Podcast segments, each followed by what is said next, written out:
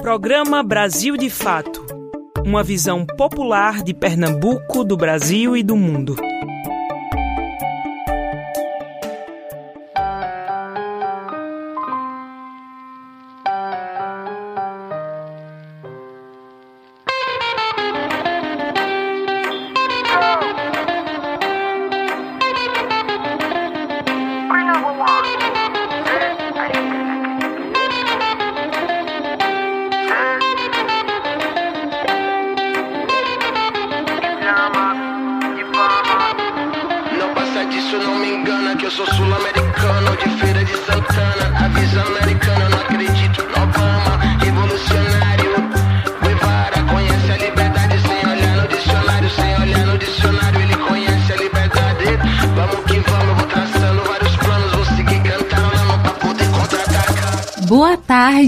Boa quarta-feira para você que está sintonizado aqui na Rádio Clube 720 AM.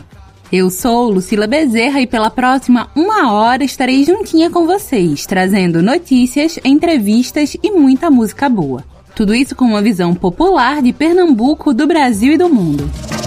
Nas veias abertas da América Latina, tem fogo cruzado queimando nas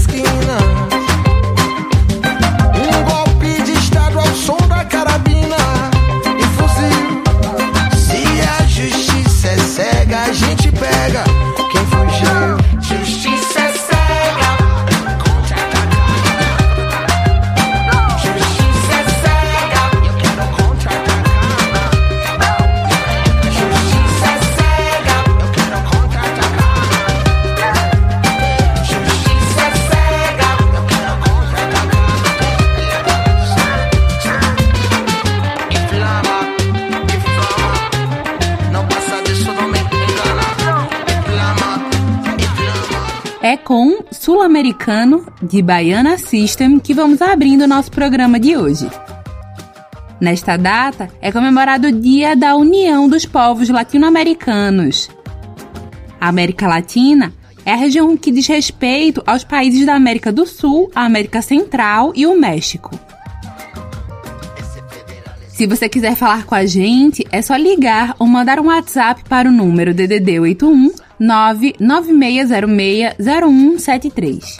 Também estamos no Instagram, no Facebook e no Twitter com arroba Brasil de Fato PE. Não esquece de seguir a gente por lá, tá certo?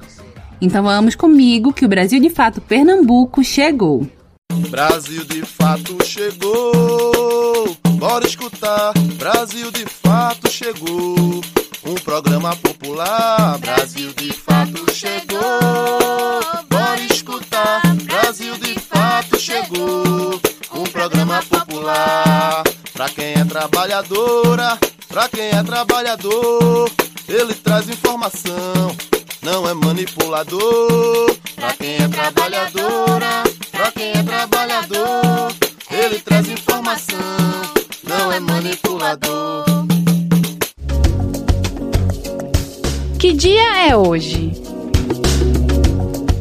Hoje é quarta-feira, dia 23 de março. Nesta data é comemorado o Dia da União dos Povos Latino-Americanos.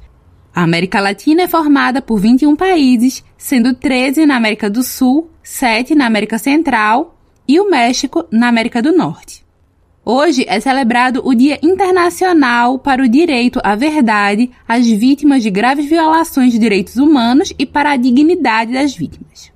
A data foi instituída pela Organização das Nações Unidas, a ONU, em apoio às comissões de investigação e comissões da verdade.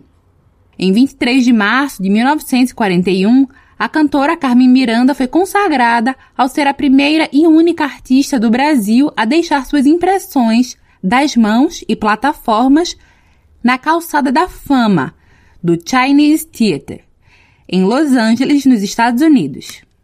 Já em 23 de março de 1976, as Forças Armadas da Argentina deram um golpe de Estado que depois a presidenta Isabelita Perón. Agora vamos aos destaques desta quarta-feira. Pernambuco. A campanha Mãos Solidárias doa 200 quilos de sementes crioulas de milho para o plantio no Grande Recife. Quarta Sindical.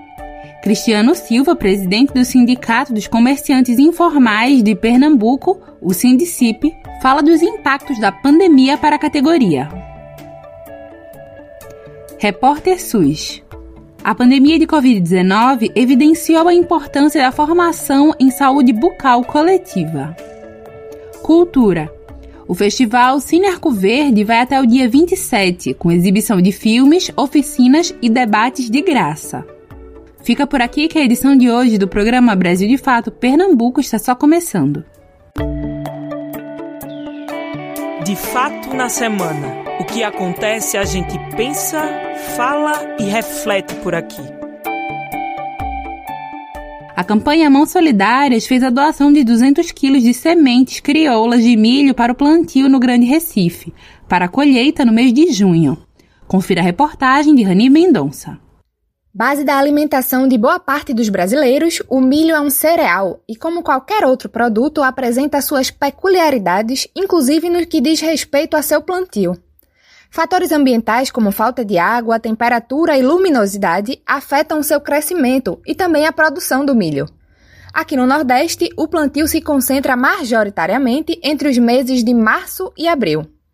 Foi pensando em incentivar a agricultura urbana agroecológica e também a soberania da população das cidades do Recife e da região metropolitana que a campanha Mãos Solidárias, em especial o Movimento dos Trabalhadores Rurais Sem Terra, MST, o Movimento Camponês Popular, o MCP, e o Centro Sabiá, em parceria com a Secretaria Executiva de Agricultura Urbana do Recife, lançaram nesta terça-feira a campanha Plante o Milho do São João. A ação vai doar cerca de 200 quilos de sementes de milho para as pessoas ou organizações das cidades contempladas pelo projeto que queiram cultivar o cereal. É com a plantação iniciada neste período que as comidas tradicionais da festa de São João são feitas, já que as festas comemoram o período de colheita do milho. Tradicionalmente, são os agricultores familiares que plantam não somente o milho, mas 70% da comida que chega na mesa dos brasileiros. Para receber as sementes, basta se inscrever no link que está na nossa matéria do Brasil de Fato Pernambuco. É só acessar o site www.brasildefatope.com.br, se inscrever no link que está dentro da matéria e aguardar o contato dos movimentos da organização para saber como será a entrega. As doações serão em ordem de inscrição até completar os 200 quilos de semente. Do Recife para a Rádio Brasil de Fato, Rani de Mendonça. Fatos em Foco as notícias que valorizam a realidade popular. Projeto de lei tenta salvar proteção à agricultura familiar durante e após a pandemia. O projeto tenta resgatar trechos de proposta parcialmente vetada por Bolsonaro. Saiba mais com Daniel Lamir. No ano passado, o presidente Jair Bolsonaro derrubou quase a totalidade da proposta que previa socorro para a agricultura familiar durante a pandemia. Por isso, uma nova iniciativa legislativa veio à tona tentando resgatar trechos negados pelo chefe do executivo. Assinado pela bancada do PT na Câmara, o PL, Projeto de Lei 823 de 2021, propõe a adoção de medidas emergenciais não só durante a pandemia, mas até 31 de dezembro de 2022, por conta da elasticidade dos estragos causados pela crise sanitária. O deputado Pedro Uczai, do PT de Santa Catarina, fala sobre a temporalidade na proposta. A gente não tem previsão de quando vai terminar a pandemia. Por isso que é um projeto que deva ter continuidade é, que pode extrapolar o tempo de um ano contábil, de um ano orçamentário. A nova proposta se baseia no PL 735 de 2020, que foi aprovado pelo Congresso em agosto e convertido em lei, mas com vários pontos derrubados por Bolsonaro. Agora, o PL 823 pede, por exemplo, um fomento emergencial para trabalhadores do segmento que estejam em situação de pobreza e extrema pobreza. Em termos legais, os trabalhadores do ramo são aqueles que praticam atividades rurais utilizando mão de obra do próprio núcleo familiar e não possuem área maior que quatro módulos fiscais. O fomento seria de R$ 2.500 para cada unidade de produção, sendo de R$ 3.000 quando se tratar de mulher camponesa. A proposta também prevê uma contrapartida. A ideia seria os agricultores se comprometer a implantar um projeto de estruturação de unidade produtiva familiar. Se o projeto for de cisternas ou outras tecnologias de acesso à água, a ajuda pode chegar a R$ 3.500. O PL fixa que os valores seriam pagos em parcela única. Além disso, o governo federal ficaria responsável por canalizar verbas para a Anater, Agência Nacional de Assistência Técnica e Extensão Rural. Por sua vez, entidades seriam responsáveis pelos processos de assistência técnica a cada projeto. Com um custo total estimado em 550 milhões de reais, o PL 823 prevê ainda a concessão do benefício Garantia Safra aos camponeses. A proposta também fixa linhas de crédito rural no âmbito do PRONAF, Programa Nacional de Fortalecimento da Agricultura Familiar. O objetivo é financiar a produção de alimentos básicos até julho de 2022, dentro de um teto de 10 mil reais para cada beneficiário. Entre outras coisas, a oposição tem argumentado que os camponeses realizam um trabalho essencial ao país pelo fato de produzirem gêneros alimentícios de caráter fundamental para a população, que hoje enfrenta um cenário de alta nos preços. Diante do contexto, o grupo entende que o segmento precisa de ações de incentivo, como afirma Pedro Czai. Primeiro auxílio emergencial deste ano é pequeno valor e em pequeno período do tempo é, que vai ser atendido parte da população que foi atingida no ano passado. Estamos falando de menos mais de 20 milhões que não serão atingidos pelo novo auxílio emergencial. O PL cria ainda o PAI-AF, Programa de Atendimento Emergencial à Agricultura Familiar. Isso para a compra de alimentos produzidos por camponeses. A proposta é doar esses produtos a pessoas que estejam em situação de insegurança alimentar e nutricional. Da Rádio Brasil de Fato, com reportagem de Cristiane Sampaio de Brasília, Daniel Lamir. Cultura em Foco.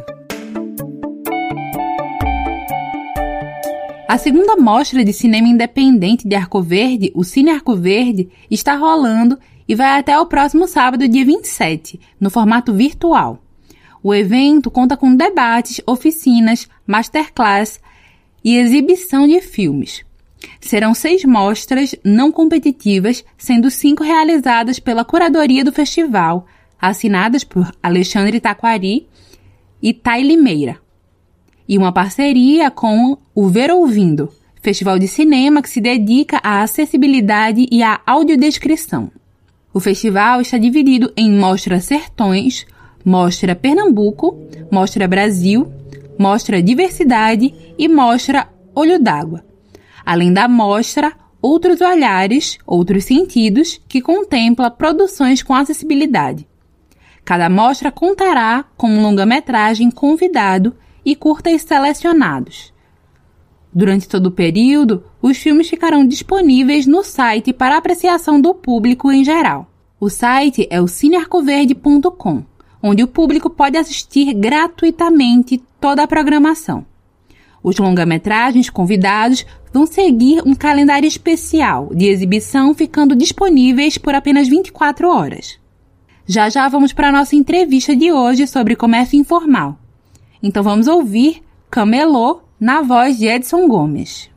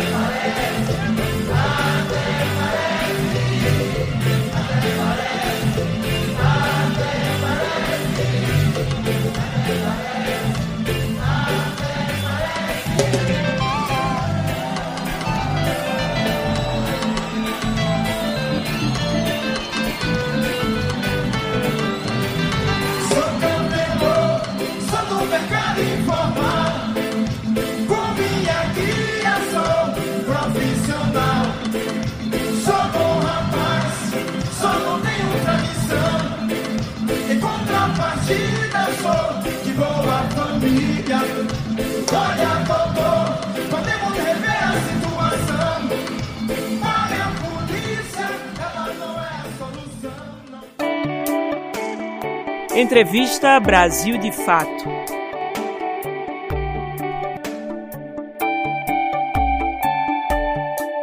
Segundo a pesquisa nacional por amostra de domicílios, a PNAD contínua, do Instituto Brasileiro de Geografia e Estatística, o IBGE, no último trimestre de 2020, os trabalhadores informais correspondiam à metade da população economicamente ativa de Pernambuco. Esta parcela da população vem sofrendo diretamente o impacto da pandemia. Para falar sobre o tema, vou conversar com Cristiano Silva, presidente do Sindicato dos Comerciantes Informais de Pernambuco, o Sindicip. Boa tarde, Cristiano. Seja bem-vindo ao nosso programa aqui na Rádio Clube. Já queria agradecer de antemão pela tua participação aqui, pela tua disponibilidade. Ah, boa tarde, boa tarde, audiência aí da Rádio Clube. Cristiano, com a pandemia e a quarentena rígida, né, tem diminuído bastante a circulação de pessoas nas ruas e a maioria das atividades comerciais está proibida. Quais têm sido os principais impactos sofridos pela categoria nessas circunstâncias? O comerciante informal, ele é o, o mais atingido, né? Assim, o efeito, ele acaba sendo fatal na renda do trabalhador informal. É, até para quem trabalha com produtos que são essenciais, por exemplo, feirantes, né? Tem sofrido repressões e aí a gente está acompanhando nas redes sociais diversas denúncias e repressões de, de agentes da prefeitura, né? É, atuando em cima dos feirantes também, que é um absurdo, apesar de também venderem produtos essenciais. Para quem não vende produto essencial, é aquela história, está em casa, passando necessidade sem renda, e infelizmente o decreto que impõe o lockdown é, também não é o decreto que determina um, uma ajuda social né, para que a gente possa ficar é, tranquilo em casa, né? Um distanciamento social seguro, com alimentação, com renda. Cristiano, é como você já estava falando, né? Mas nas últimas semanas circularam bastante esses vídeos nas redes sociais com fiscais recolhendo mercadorias de comerciantes, inclusive desses feirantes mesmo, em razão desse período. E aí eu queria saber como é que você tem observado a atuação, né? da gestão municipal, não só se falando aqui em Recife, né, mas também em outros municípios aqui de Pernambuco. É, lamentavelmente, né, eu acho que as prefeituras de todos os municípios deveriam aí incentivar, né, que as pessoas pudessem entender com o comércio popular, né, porque ela é uma alternativa ao desemprego, né, a gente fala tanto em índice de desemprego, a gente fala tanto como isso afeta a economia, mas em contrapartida a gente também criminaliza né, a, a alternativa que o trabalhador encontra para superar esse desemprego. O trabalhador bota um banco na feira, ou o trabalhador bota uma carrocinha para trabalhar próximo a alguma região comercial e vem a prefeitura e reprime. Né? Toma sua mercadoria, agride o trabalhador. Isso é recorrente em praticamente todos os municípios e, infelizmente, né, é uma prática recorrente. Nas últimas semanas, a gente tem falado bastante sobre a questão da renda básica aqui no Recife, né, que tem sido uma proposta dentro da Câmara dos Vereadores e que ainda está sendo debatida. E aí eu queria entender como você se posiciona em relação a isso, né, e como é que e, e se você vê a categoria incluída nessa questão e como você observa até os valores que estão sendo debatidos, né, porque até o momento são de de 50 a 150 reais, né, dentro dessa proposta até o momento? Isso, é, o nosso sindicato ele vem trabalhando aí é, junto com outros movimentos sociais na sociedade é, em busca de uma renda básica, mas não essa renda básica que foi imposta aí pelo prefeito do Recife, né? Ela na verdade passa a ser até uma vergonha. Não é uma proposta, é uma vergonha de proposta. É, a ideia é que a renda básica tivesse um caráter permanente, tivesse um, um, um caráter universal, mesmo porque Recife é uma das capitais mais desiguais do Brasil, né? Seria aí a renda básica uma ferramenta perfeita para combater essa desigualdade. Mas o que a gente vê, infelizmente, é propostas de uma renda de 50 reais, podendo variar até 150 reais. Isso é, isso é, isso é um absurdo pensar um trabalhador né, que tem que ficar em casa, em lockdown, é, sustentando sua família com 150 reais. Eu imagino o prefeito vivendo com 150 reais por mês.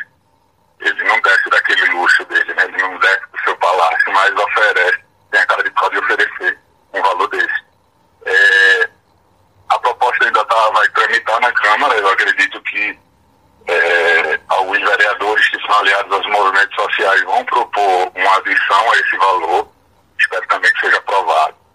A sociedade vai às ruas é, é denunciar né, o que está acontecendo, porque na verdade a prefeitura vai usar esse valor pífio que ofereceu como auxílio, é, só por meio de propaganda mesmo, tentar enganar a sociedade na cara dura com esse valor, mas a sociedade vai às ruas denunciar isso aí e contamos que é, quando a proposta tramitar na Câmara aí de fato a gente consiga aprovar as, as emendas necessárias, né? principalmente no valor. E como é que você observa a importância, né, da implementação dessa renda básica? Porque, como você fala, né, de fato, o Recife é uma das capitais mais desiguais do Brasil e a gente vê que durante a pandemia as desigualdades sociais também estão se aprofundando, né? E inclusive a categoria né, dos comerciantes informais, a gente observa em diversas pesquisas que também tem aumentado o número de pessoas que tem começam a trabalhar com comércio informal. É isso, a, a categoria dos, dos informais né, é a categoria que mais tem crescido. Porque, como eu te disse antes, é a alternativa que o trabalhador tem para superar, superar o desemprego. O trabalhador não vai ficar em casa esperando ser chamado né, é, é, por uma empresa aí um ano, dois anos, três anos. O trabalhador, é, é naturalmente, ele não quer ser né, o, o, o, excesso do capital, o excesso da mão de obra do capital. O trabalhador ele trabalhar, ele quer garantir o sustento da sua família. E é na informalidade que ele encontra essa alternativa. Então, no, no clima de economia totalmente abalada que vivemos, é natural que os trabalhadores é, busquem o recurso da informalidade. É, nesse sentido, o, o, auxílio emergencial, né, já nessa conjuntura em que precisamos ficar em casa, né, o auxílio emergencial é fundamental para salvar vidas. Porque se o trabalhador não consegue ficar em casa, ele vai às ruas de todo jeito, ele não vai ficar em casa com fome. Ele indo às ruas para trabalhar, né, ele corre o risco eminente de se contaminar e também de ser vetor de contaminação do vírus. Então, um auxílio emergencial digno, um valor que dê para sustentar a família, que ele seja, inclusive, permanente, né? Porque esse caráter de dois, três meses aí, ele é insuficiente, porque a gente acredita que é, é, da forma que veio a segunda onda da Covid, vinha uma terceira e uma quarta com essa gestão federal que a gente tem da pandemia, né? Então acreditamos que deve ter esse caráter permanente também mesmo porque é, não é emergencial só a Covid, é emergencial também que a gente trate é, a cidade mais desigual desse país. É necessário que a gente consiga sarar essa, essa chaga né, na cidade do Recife. Então, o auxílio emergencial ele tem que ser tratado como renda básica permanente. E aí sim, é uma ferramenta de mudança social, de, de, de fim da desigualdade e geração de dignidade para o trabalhador recifense. Cristiano, e é você observa a importância da vacinação em massa? Tanto para a categoria né, dos comerciantes informais, que são pessoas que de fato trabalham presencialmente e precisam né, ter é, garantido e observado sua saúde, mas também para toda a população. A vacinação é fundamental né, em todos os agentes da sociedade é, me espanta muito que, que, que a vacina esteja totalmente atrasada nesse país. Me espanta muito também que, além de estarmos atrasados, temos uma gestão federal, né, temos um presidente que é totalmente negacionista em relação a isso. Né? Põe em risco diretamente o, o, a população mais pobre, mais carente, mais vulnerável desse país. Os comerciantes informais estão inseridos nisso aí é, em primeiro grau, porque como eu te falei, a gente não consegue se manter em casa com auxílio de 50 reais da Prefeitura do Recife. Né? Isso é um absurdo.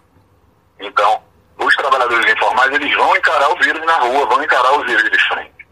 Então, ou eles vão padecer do vírus ou vão padecer da fome. Então, a, a vacina é tão essencial quanto o, o, a renda básica permanente. É necessário que as duas combinações é, é, marquem, é, sejam pivô, sejam pilar da retomada econômica desse país. É vacina e renda básica, porque aí a gente trata o vírus, a gente trata as desigualdades e começa a botar esse país para frente.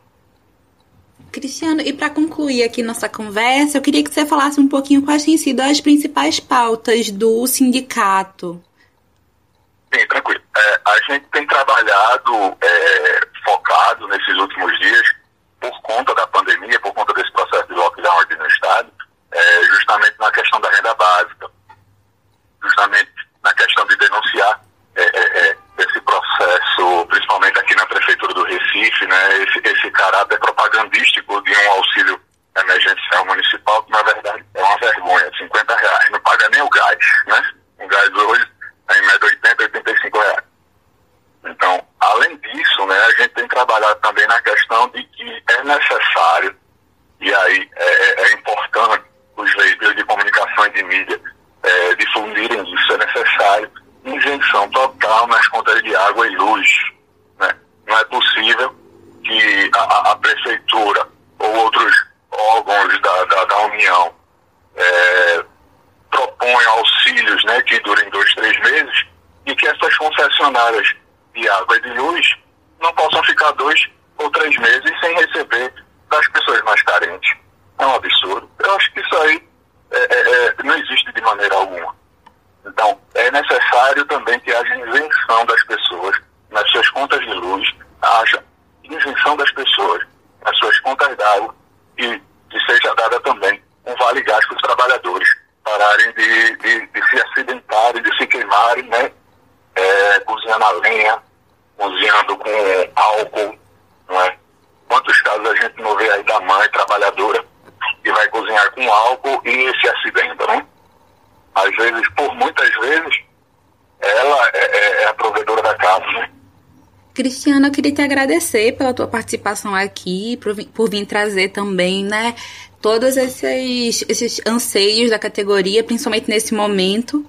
Muito obrigada, viu? Eu que agradeço a participação né, do Sindicato dos Comerciantes Formais de Pernambuco, poder estar mostrando as suas bandeiras, né, levantando as suas causas, suas propostas aí para a audiência da Rádio Clube e renda básica já, né, para a população mais carente desse país e vacina para todo mundo. Um abraço, boa tarde. Para garantir a permanência de todos em casa, é extremamente importante garantir que todo mundo tenha condições de ter uma vida digna neste período, com alimentação, habitação, acesso à água, entre outras medidas. Gostasse da entrevista? Se você quiser falar com a gente, dar sugestões de tema para as nossas entrevistas, é só ligar ou mandar um WhatsApp para o número DDD 81 99606 0173. Também estamos no Instagram, no Facebook e no Twitter com arroba Brasil de Fato PE. Não esquece de seguir a gente por lá, tá certo? Agora é hora de música aqui no nosso programa. Então vamos ouvir Trabalhador de Seu Jorge.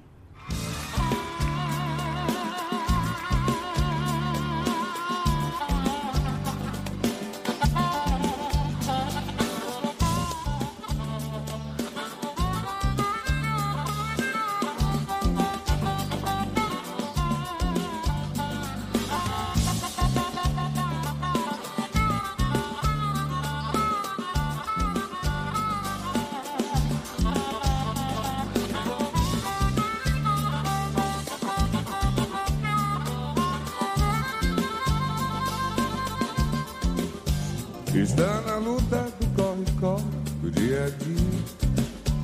Marmita é fria, mas precisa ir trabalhar.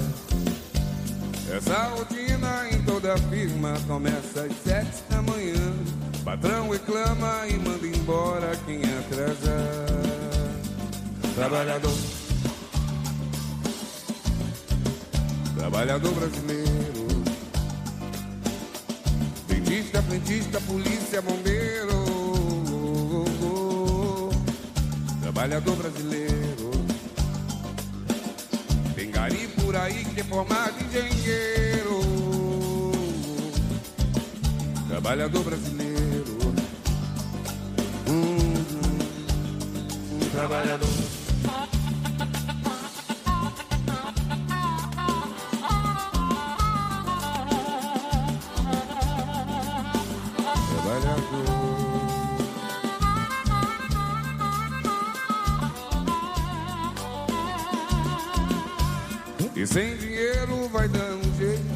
Jeito,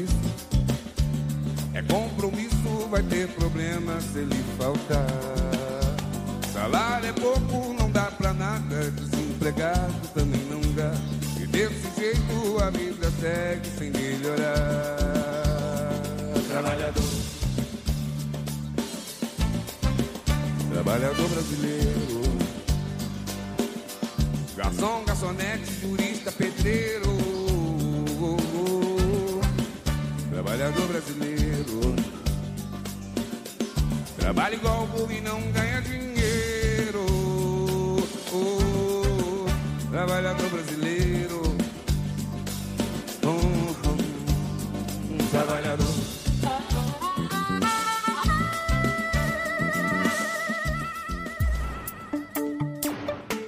Você está ouvindo o programa Brasil de Fato Pernambuco. As pessoas nascidas em maio já podem atualizar o cadastro em aplicativo para receber o auxílio emergencial. E você pode fazer isso pelo celular. Saiba mais com Catarina Barbosa.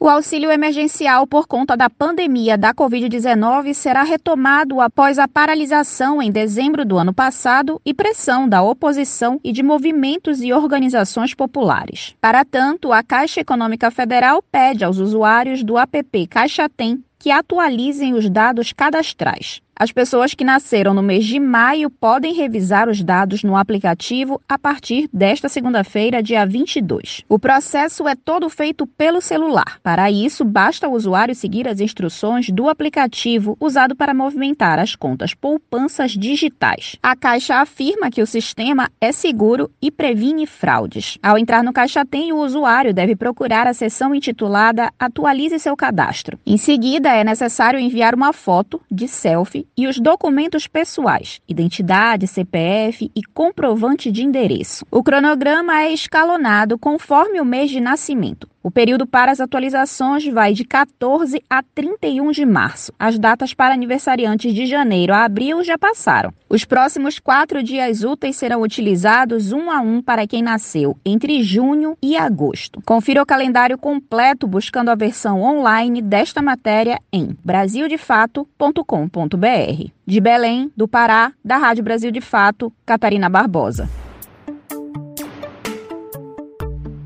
Como anda o cuidado com seus dentes?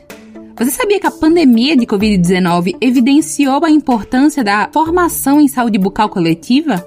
Este é o tema do quadro Repórter SUS de hoje. Vamos conferir. Repórter SUS: O que acontece no seu sistema único de saúde? Contexto de vulnerabilidade imposto pela pandemia da Covid-19 evidenciou ainda mais a necessidade de se tratar a saúde bucal como parte fundamental da saúde coletiva da população. A pesquisa em saúde bucal coletiva foi decisiva, por exemplo, para a adequação dos serviços aos novos protocolos sanitários e para garantir o acompanhamento dos pacientes com doenças da boca que não podem interromper o tratamento. Realizada em 2017, a sexta reunião de pesquisa científica em saúde bucal coletiva, que teve o relatório final publicado no início de março deste ano, já indicava como prioridade para a atuação de pesquisadores brasileiros a busca por um novo sentido para a clínica odontológica com foco na lógica coletiva de assistência. É o que explica o professor associado do Departamento de Clínica de Odontologia Preventiva da Universidade Federal de Pernambuco, Paulo Sávio Góes. Nesse relatório de pesquisa, ele nos traz o quanto estávamos alinhados com as preocupações de estruturar situações como nós vivemos hoje, onde, a partir do início da pandemia, os serviços odontológicos ficaram restritos aos cuidados de urgência e cuidado de pacientes crônicos, notadamente aqueles com câncer de boca, mas com um contingente enorme de pacientes hospitalizados em UTI que também precisam do cuidado odontológico, da atenção odontológica, haja visto que a saúde bucal ela é parte indissociável da saúde do indivíduo como um todo. Góes, que também é membro da Associação Brasileira de Saúde Coletiva, Abrasco, argumenta que a reunião apontou para a necessidade de defesa da política nacional da saúde bucal e do fortalecimento de redes de pesquisa que reforcem a formação em aspectos fundamentais da saúde coletiva, como as ciências sociais e humanas, o planejamento de gestão em saúde e a epidemiologia, De acordo com o pesquisador, esses aspectos ganharam uma relevância extrema na pandemia. Seja pela necessidade de reorientação urgente dos serviços para a se adequar às normas ao retorno da atividade e atendimento das pessoas que precisam de assistência, mas também é, fazer com que as pessoas reflitam sobre modelos de vigilância e de acompanhamento daqueles que sofrem das doenças da boca, do conjunto das doenças dos quais nós lidamos, né, desde a cárie dentária, a doença periodontal, os abscessos dentários, a dor, o sofrimento, o câncer de boca e a necessidade de reorientação de comportamentos é, e comportamentos saudáveis. O relatório completo, intitulado Formação de Pessoas e Produção de Conhecimento em Saúde Bucal Coletiva, frente aos caminhos e descaminhos do SUS, está disponível na versão online desta reportagem no site www.brasildefato.com.br. De São Paulo, da Rádio Brasil de Fato, com reportagem de Catarina Barbosa e Ana Paula Evangelista, Douglas Matos. Pernambuco em Foco. A nossa repórter Júlia Vasconcelos traz as principais notícias de Petrolina no sertão pernambucano. Boa tarde, Júlia. O que você nos conta? Boa tarde, Lucila. Eu trago hoje mais uma atualização da pandemia aqui no sertão de Pernambuco, em Petrolina. Como a gente já sabe, Pernambuco todo está com medidas restritivas de quarentena, como esforços para desafogar o sistema hospitalar do estado. Aqui em Petrolina, os comerciantes estão contrários às medidas e por isso têm realizado protestos, que foi o que aconteceu nesta segunda-feira, dia 22. Desta vez puxado por representantes da igreja. Mas, na verdade, essa não é a primeira vez. Desde o dia 18, quando a quarentena mais rígida passou a valer, os comerciantes têm tido relutância com as medidas e fizeram um boicote. Mesmo com a cidade tendo chegado duas vezes a 100% de taxa de ocupação de leitos de UTI. Com lojas de portas meio abertas, os funcionários seguravam faixas e cartazes com frases como Queremos trabalhar enquanto cantavam o hino nacional. Agora, nesta segunda-feira, o protesto ocorreu junto a representantes de igrejas evangélicas. Os manifestantes fizeram um círculo ao longo da Avenida Souza Filho, que fica no centro comercial da cidade, e fizeram orações. Esse movimento foi chamado No Centro da Vontade de Deus e foi liderado pela União dos Pastores Evangélicos de Petrolina, a UPEP. Eles pedem que haja maior flexibilidade no funcionamento de alguns serviços. A nível municipal, não há políticas voltadas para esse setor, o que tem sido uma das questões que tem dificultado o cumprimento da quarentena. Apesar de algumas lojas do comércio estarem com as portas abertas em protesto, os serviços não estão funcionando. A fiscalização do município é feita pela Guarda Municipal. O último boletim epidemiológico da Covid-19, divulgado pela Secretaria de Saúde de Petrolina, informou que a taxa de ocupação de leitos está em 97,2%. Dos 72 leitos, 70 estão ocupados. 54 pacientes são de Petrolina e 16 de outras regiões da cidade. O município registra 240 óbitos no momento. De Petrolina para o programa Brasil de Fato, Júlia Vasconcelos. Cultura em Foco. Uma mostra de negritude online traz debates sobre o cinema negro no Brasil. Confira a reportagem de Francisco Barbosa. Até o dia 28 de março, a terceira mostra Negritude Infinita vai promover a exibição de 34 filmes com público negro entre as atividades de realização, produção e encenação. As mostras estão organizadas em oito sessões e contam com curtas, médias e longas, feitos antes e durante a pandemia do novo coronavírus. As produções estão disponíveis gratuitamente no site da Negritude Infinita. A programação inclui debates a cada sessão e uma oficina crítica ministrada pelos organizadores Bruno Galindo e Lorena Rocha. Um dos destaques é a oficina Ampliar, que acontecerá desta terça, dia 23, a sexta-feira, dia 26, em quatro encontros com o objetivo de fazer uma breve introdução a um olhar crítico do cinema negro no Brasil. A mostra, que teve início na última quinta-feira, dia 18 de março, conta com a curadoria de Darvi Marinho, Leon Reis, Lilian do Rosário e Luli Pinheiro. Parte das produções possuem legenda para surdos e ensurdecidos. Confira os filmes e a programação completa no site www.negritudeinfinita.com. De Fortaleza, Ceará, da Rádio Brasil de Fato, Francisco Barbosa. Agora é hora de música aqui no nosso programa. Então vamos ouvir A Carne de Elza Soares. Vou pedir Santa Clara para clarear. Vou pedir Santa Clara para me ajudar.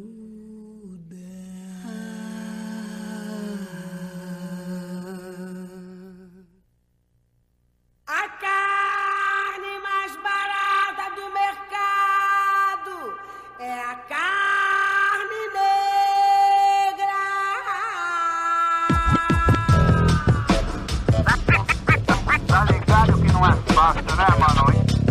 É, mano. Vixe, liga aí.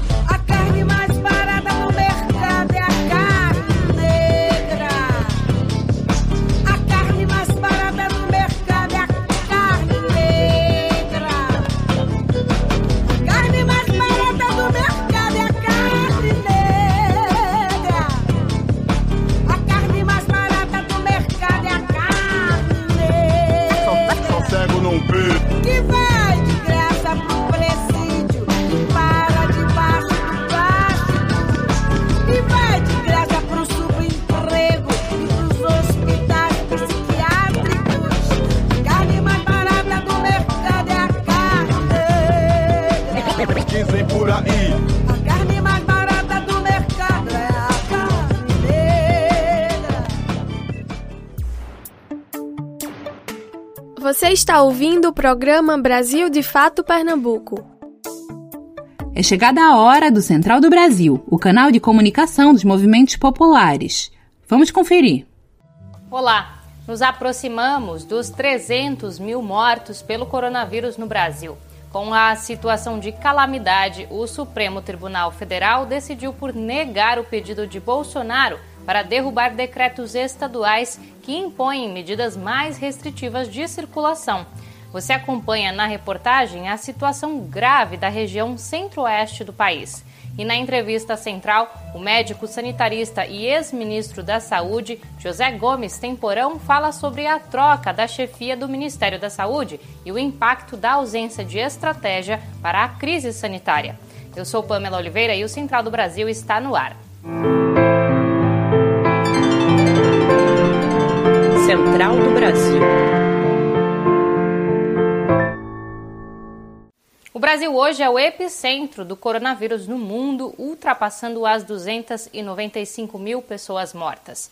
Em mais uma ação da oposição contra o descaso do governo Bolsonaro, parlamentares do PSOL protocolaram uma denúncia junto à Organização Mundial de Saúde. O documento pede o fim da difusão de notícias falsas sobre o uso de remédios contraindicados ao tratamento precoce à Covid e solicitam uma ampla campanha de conscientização sobre os riscos do coronavírus. A denúncia dos parlamentares ainda solicita a criação de um comitê internacional para o monitoramento das ações de Bolsonaro no contexto da crise sanitária. E a denúncia é necessária e urgente. Há uma semana, o Brasil é responsável por 20% das mortes diárias em decorrência da Covid-19 no mundo. É por conta do Sistema Único de Saúde, o SUS, que a situação não é ainda pior para a população mais pobre. Em mais uma semana de mobilização em defesa do serviço público, Afonso Bezerra ouviu profissionais da saúde que estão salvando vidas e, ao mesmo tempo, defendendo o caráter público e universal do SUS. Vamos acompanhar. Nacional.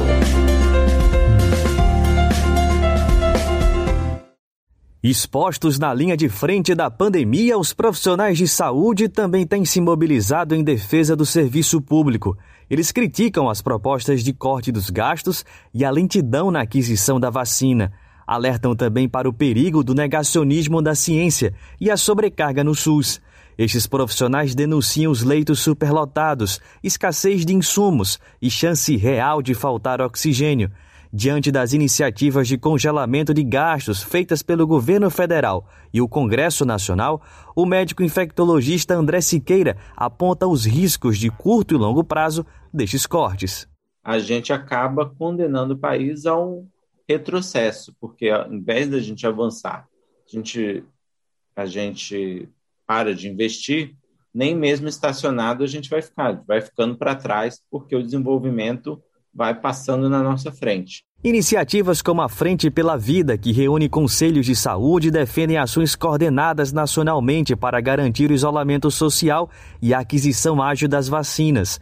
Solange Caetano, do Sindicato dos Enfermeiros de São Paulo, alerta que o sucateamento do serviço público afeta diretamente a área da saúde.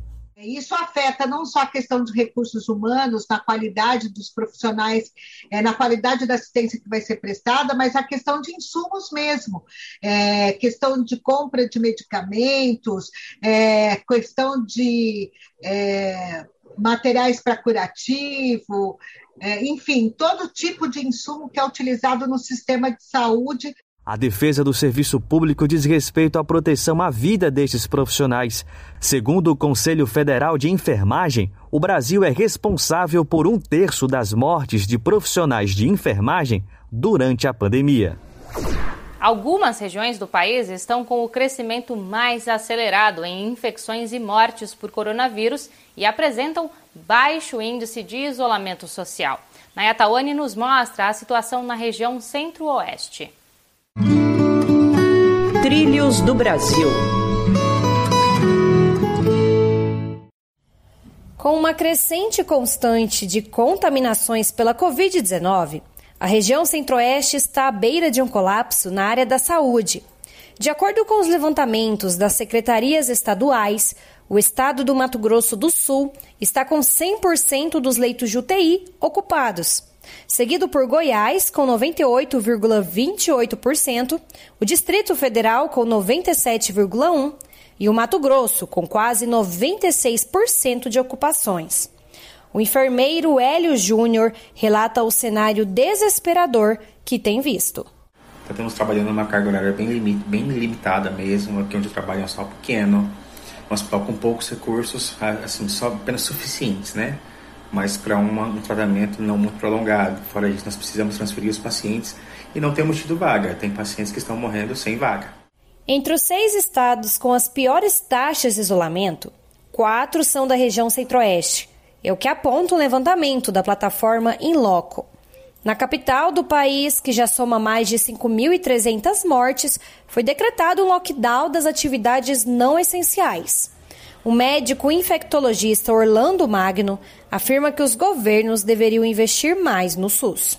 Eu acredito que os gestores, em vez de centralizar o tratamento do coronavírus, ele deveria usar essa, o sistema único de saúde, que é maravilhoso, na sua, como fossem redes de contenção, ou seja, distribuir medicamentos, é, como já existem protocolos bastante sólidos e trabalhos científicos que dão essa segurança. De acordo com o consórcio de veículos de imprensa, nos estados do Distrito Federal e Mato Grosso do Sul, aproximadamente 7% da população já foi vacinada. Em Goiás e Mato Grosso, essa porcentagem não chega a 5%. E sem auxílio emergencial, diminui o número de pessoas que conseguem ficar em casa. Para que vidas sejam poupadas, movimentos populares estão chamando uma paralisação da classe trabalhadora na quarta-feira, dia 24. A ação convida a população a cruzar os braços por um dia em defesa da vida, por vacinas, auxílio emergencial, empregos e contra privatizações. Saiba mais pelas redes sociais das frentes Povo Sem Medo e Brasil Popular. Para enfraquecer a proposta de abertura de uma CPI da Covid e frear a queda de popularidade, Bolsonaro está flertando com o afastamento do general Eduardo Pazuello do cargo de ministro da Saúde. Jonatas Campos fala sobre o assunto com o médico sanitarista e ex-titular do Ministério da Saúde, José Gomes Temporão. Entrevista Central. A entrevista central conversa com mais um ex-ministro da Saúde, dessa vez o Dr. José Gomes Temporão, que pela sua experiência no ministério e na profissão pode nos ajudar bastante a analisar os aspectos da pandemia aqui no Brasil. Dr. José Gomes Temporão, agradecemos a sua disponibilidade. Enfim, o médico Marcelo Queiroga tomou posse como ministro da Saúde nesta terça-feira, 23 de março. Na sua opinião, quais os impactos da constante troca de ministros no enfrentamento à pandemia e o que esperar da gestão do doutor Queiroga? É o quarto ministro. Claro que isso afeta negativamente. Né? É, há uma grande expectativa, mas existem algumas perguntas. Primeiro, o ministro terá liberdade de atuação? O ministro poderá nomear uma equipe técnica de sanitaristas, epidemiólogos, planejadores e gestores? O ministro irá mudar radicalmente a política de enfrentamento à Covid? São as perguntas mais importantes nesse momento. Não vai adiantar nada trocar um ministro que mantém a mesma equipe que lá está, que não entende nada de saúde pública, que não tem autonomia para fazer um novo plano, para inovar, e que não possa mudar radicalmente essa estratégia, que é a estratégia que nos levou a 300 mil mortes. Temos expectativa de ter mais vacinas no Brasil nos próximos meses. O senhor espera que o ritmo de vacinação se acelere no país? Com certeza o ritmo vai acelerar, mas muito abaixo do que seria necessário. O Brasil precisaria estar vacinando entre 1 a 2 milhões de pessoas por dia. E nós estamos vacinando entre 200 e 500 mil pessoas por dia, com interrupções no processo de vacinação. Um estudo da USP mostrou que se nós tivéssemos começado em janeiro a vacinar nesse ritmo, de 1 a 2 milhões por dia, nós evitaríamos 175 mil mortes até o fim do ano. E no ritmo que nós estamos andando, infelizmente, nós vamos continuar tendo uma situação muito delicada em número de casos e em número de mortes. O senhor falou da absurda marca que o Brasil pode alcançar de 300 mil mortos.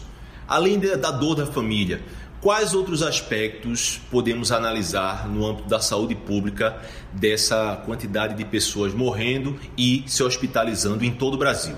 A Covid não é apenas a única doença que está acontecendo. As pessoas continuam tendo infarto agudo do miocárdio, derrame cerebral, câncer e outras doenças.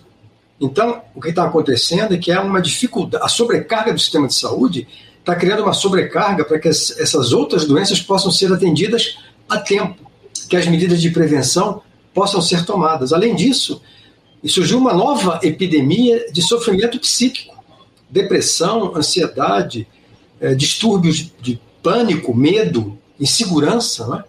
que está levando ao aumento da demanda por apoio psicológico e psiquiátrico. Né? Ou seja, a Covid-19 apenas é o centro do furacão que se abateu sobre o Brasil, mas em torno dessa doença existe muita demanda e, muito press e muita pressão para um sistema de saúde que já está no limite da sua capacidade. O que prefeitos e governadores podem fazer para acelerar a vacinação no país? Os governadores e prefeitos podem fazer muito pouco, porque, embora os prefeitos sejam os executores da campanha de vacinação, são os municípios que vacinam, né? a responsabilidade por conseguir vacinas é do governo federal. E o governo federal, no ano passado, se omitiu. Aliás, o presidente da República foi lutou contra a vacina até o final. Só em dezembro que ele engoliu a vacina do Butantan. Então, o governo federal se omitiu, deixou de fechar acordos de contrato com laboratórios, outros produtores que não Butantan e Fiocruz. Agora conseguiu contratos, mas que só vão ser entregues no segundo semestre. E os municípios que têm toda a capacidade logística, toda a capacidade de vacinar nesse ritmo a que eu me referi, de um milhão a, de um a dois milhões por dia, estão de mãos atadas. Sem vacina, não tem campanha, não tem proteção, as mortes vão se acumular.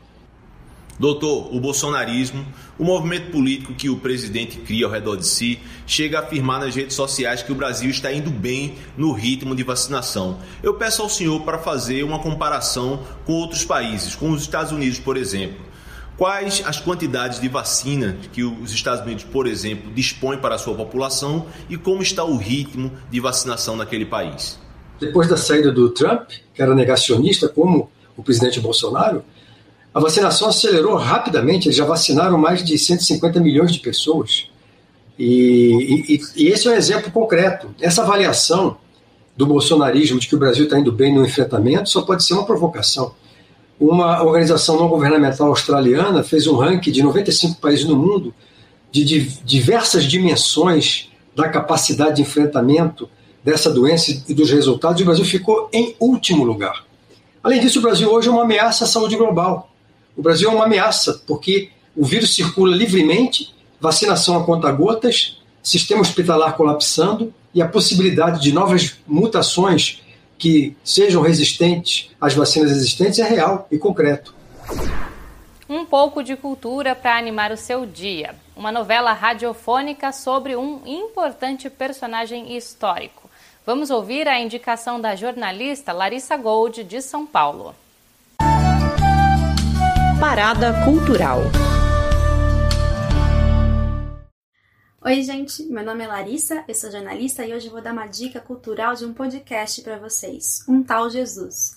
Um Tal Jesus primeiro foi uma radionovela escrita no Equador lá na década de 70 e foi muito difundida em toda a América Latina nos anos 80, principalmente pela teologia da libertação. Ela trata da história de Jesus de uma maneira popular, muito ligada à história do cotidiano e trazendo seus ensinamentos. Ela foi muito usada pela teologia da libertação, mas foi muito perseguida, inclusive pelo Vaticano no período.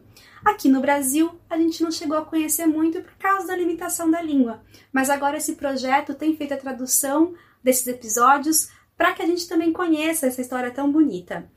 É um financiamento coletivo, então o primeiro episódio está lá no ar, um tal Jesus, nas principais plataformas de podcast, mas se o projeto continuar, ele conta com um apoio coletivo. Vamos lá, gente, é muito legal.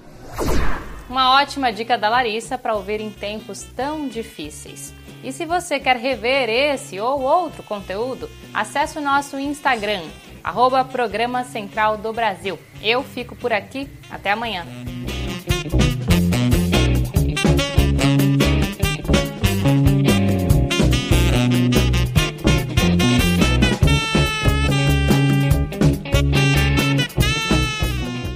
Central do Brasil, a rede de comunicação dos movimentos populares.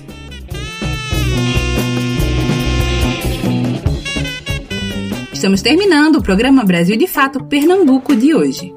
Para os ouvintes que queiram entrar em contato com a gente, basta encaminhar uma mensagem de WhatsApp ou ligar para o número DDD 819 9606 0173. Temos também contato de e-mail pelo pernambuco.radio@brasildefato.com.br.